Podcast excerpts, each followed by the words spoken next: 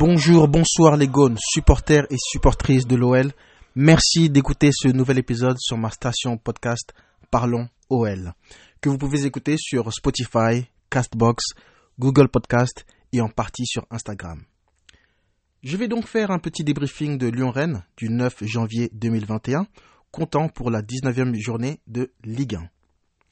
Alors, la, première chose que j'ai envie de, dire ce soir, c'est merci Téléfoot. Hein. Euh, merci vraiment euh, pour vos services catastrophiques, une vraie honte. Cette chaîne, c'est, vraiment, j'ai pas les mots parce que c'est abusé. Je pense qu'on a été des milliers à rencontrer des, problèmes pour regarder le match. Euh, en tout cas, au moins la première mi-temps. Et apparemment, ce n'était pas juste pour le match de l'OL, mais pour quatre ou cinq autres matchs. Donc vraiment, c'est que, que le Seigneur Tout-Puissant punisse avec sévérité toutes les personnes responsables de cette chaîne et ceux et celles qui ont décidé de leur donner les droits TV de, de, Ligue 1. Parce que franchement là, c'est de toute façon d'ici euh, trois semaines, ça sera terminé. Ils ne manqueront à personne. Bon débarras. Alors, revenons à notre match. Malheureusement, je ne vais pas trop détailler, hein, vu que je n'ai pas pu voir la première mi-temps. Encore une fois, merci Téléfoot. Euh, mais j'ai tout, tout d'abord envie de dire un, un gros ouf, de soulagement. Euh, et, je pense que je ne suis pas le seul euh, lyonnais, supporter lyonnais, euh, à avoir ce, soulagement parce que à 2-0 pour Rennes, je n'y croyais plus trop. Je vais être vraiment honnête avec vous. Je me disais que ah, c'est fini, encore une défaite, nanana. Mais bon, on a su rebondir pour le résultat qu'on connaît, tant mieux. Mais avant de, plonger dans le match, moi j'ai aussi envie de dire attention à la presse. Attention à, cet excès de confiance. Je vois partout que qu'on commence à voir l'OL favori pour le titre, que cette année le championnat c'est pour nous, etc. On n'a jamais fait une aussi bonne série d'invisibilité euh, depuis euh, donc 2005. Oui, tout ça c'est beau, mais attention encore une fois de ne pas se faire déstabiliser par tout, par tout ce qu'on entend, etc. On a juste on avait avant cette rencontre hein, juste trois points d'avance sur Paris. Trois points, c'est rien du tout. C'est vraiment rien. Je ne comprends pas pourquoi tout le monde s'enflamme autant. Euh, il faut être patient et essayer de créer l'écart pour y croire. Et là, d'ailleurs, après cette journée, on a uniquement un seul point d'avance sur Paris. Donc, euh, déjà trois points en, deux journées, euh, nos adversaires peuvent nos, adversaires directs peuvent nous, nous, devancer. Par exemple, sur deux, sur deux matchs, tu fais euh, une victoire à domicile et un nul à l'extérieur. Et, euh, et, ton adversaire, il fait deux victoires à domicile ou deux victoires d'affilée. C'est bon, voilà, c'est terminé. Tu, perds ta première place. Donc, euh, alors certes, il faut y croire. Il faut croire en nos forces hein, et se dire qu'on peut le faire. Mais le championnat est encore très long et Paris, pour moi, reste ultra favori. Donc attention encore une fois, attention. Prenons les matchs un par un et euh, prenons les trois points et si on voilà de gagner et on verra ensuite euh, pour euh, espérer peut-être gagner le championnat ou au moins on vise le podium et la Ligue des Champions. Hein. Déjà, Rennes à l'extérieur, c'est exactement ce genre de match un peu piège que je déteste. C'est le genre de déplacement qui peut faire basculer la suite du championnat si on ne répond pas présent. Et sur, sur, sur ce genre de match, heureusement que Memphis est encore là parce que on a eu très très chaud. Dans le jeu, c'était euh, poussif. On a juste montré un mental exceptionnel, je pense, hein, vraiment euh, sans un mental de, solide, on, aurait perdu on aurait perdu le match tout simplement. Euh, c'est vraiment ce mental qui nous a permis d'éviter la défaite et prendre un point presque inattendu ou inespéré vu la physionomie du match. Malgré qu'on a bien poussé et dominé la deuxième partie de, de la deuxième mi-temps, c'était c'était c'était un petit peu c'était difficile. On va dire c'était un, match difficile à regarder. En face, il y avait des anciens Lyonnais, revanchards, surtout Martin Terrier, hein, euh, voilà, et, Clément Grenier. Aussi parce que parce que lui on l'avait on l'avait viré comme un comme, comme, des bâtards là parce que on l'avait viré comme un bâtard parce qu'il n'avait pas le niveau à l'époque. D'ailleurs euh, niveau qu'il n'a toujours pas aujourd'hui. Hein. Il a même pas le niveau pour être remplaçant à l'OL aujourd'hui. Donc euh, mais bon, ça c'est voilà, c'est pour l'histoire. Euh, mais attendez, je veux revenir sur Grenier d'ailleurs. Hein. Lui, lui là, il joue 9 matchs par saison. Depuis 2019, il fait 9 matchs par saison, pas plus. Il en fait 7 dégueulasses et 2 bons. Deux bons matchs hein, sur les 9 hein, et, comme par hasard, les deux bons matchs c'est contre nous, à domicile et à l'extérieur.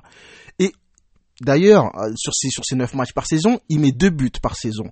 Un contre un club de national en 32e, de, de, 32e de finale de Coupe de France, et l'autre c'est contre nous. Comme par hasard. Ça, j'exagère un petit peu, mais c'est un petit peu ça. Et, ils ont aussi un autre joueur là, euh, Rennes, euh, Jérémy Doku, le Belge qui est arrivé cette saison là que des sprints et des passes, des passements de jambes là, qui finissent en sortie de but ou en touche il est éclaté au sol contre n'importe quelle équipe qui a joué cette saison. Mais contre nous, c'est devenu Sadio Mané. Euh, allez, allez, on va plutôt Douglas Costa. Mais bon, bref, pour dire que euh, voilà, contre nous, il y a toujours des joueurs qui sont affreux d'habitude et que contre nous, je sais pas ce qui se passe, ils font le match de leur vie.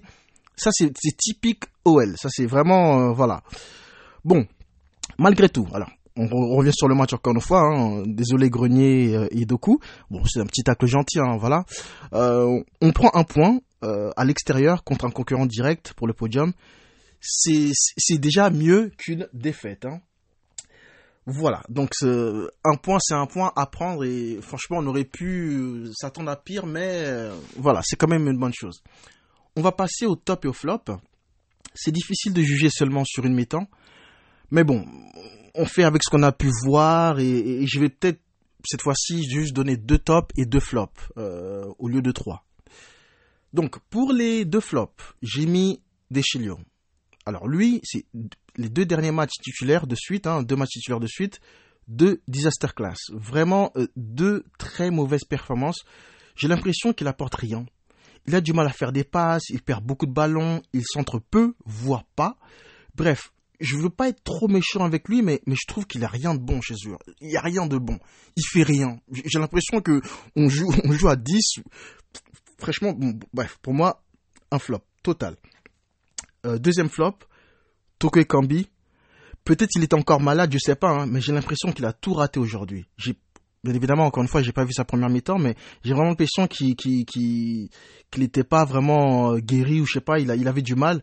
Euh, mais bon, je veux pas trop trop non plus tirer sur lui parce que si aujourd'hui on est premier de Ligue 1, euh, il, a, il a grandement contribué, donc on l'attend tournant. On va pas trop trop non plus critiquer, on l'attend tournant. Dans les tops, comment ne pas mettre Memphis? Encore une fois, buteur ce soir et passeur décisif sur le but de, de, de malgré ce petit côté individualiste qu'on a, euh, qu'on n'aime pas trop chez lui, hein, euh, des fois il y a un peu, un peu trop de déchets des fois, euh, mais on a pu voir ce soir que quand il décide de jouer simple et pour le collectif, c'est de, de loin et même de très loin notre meilleur joueur. Donc c'est le meilleur joueur et le plus important aussi d'ailleurs. Donc voilà, ça faut le noter on va avoir besoin de lui. Bah, à ce niveau-là, on va avoir besoin de lui si on veut finir sur le podium et pourquoi pas avec un titre à la fin de la saison comme, comme cadeau de départ. Quoi. On espère, on croise les doigts, on verra. Euh, l'autre top, donc euh, l'autre top, moi je dirais Thiago Mendes. Peut-être pas uniquement euh, juste sur ce match, hein, mais déjà contre Lens, il a été très impressionnant. Et ce soir, sa conservation du, du ballon, son agressivité est essentielle presque tous les ballons passent par lui. Il est précieux dans, le jeu, au milieu. Un top pour moi ce soir. Complètement, vraiment un top. Donc euh, voilà, pour, pour mes tops, Thiago Mendes et Memphis Depay.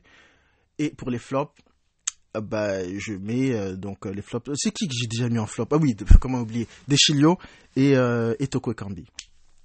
Voilà, voilà, mes Masta. On se retrouve au prochain match contre Metz à domicile.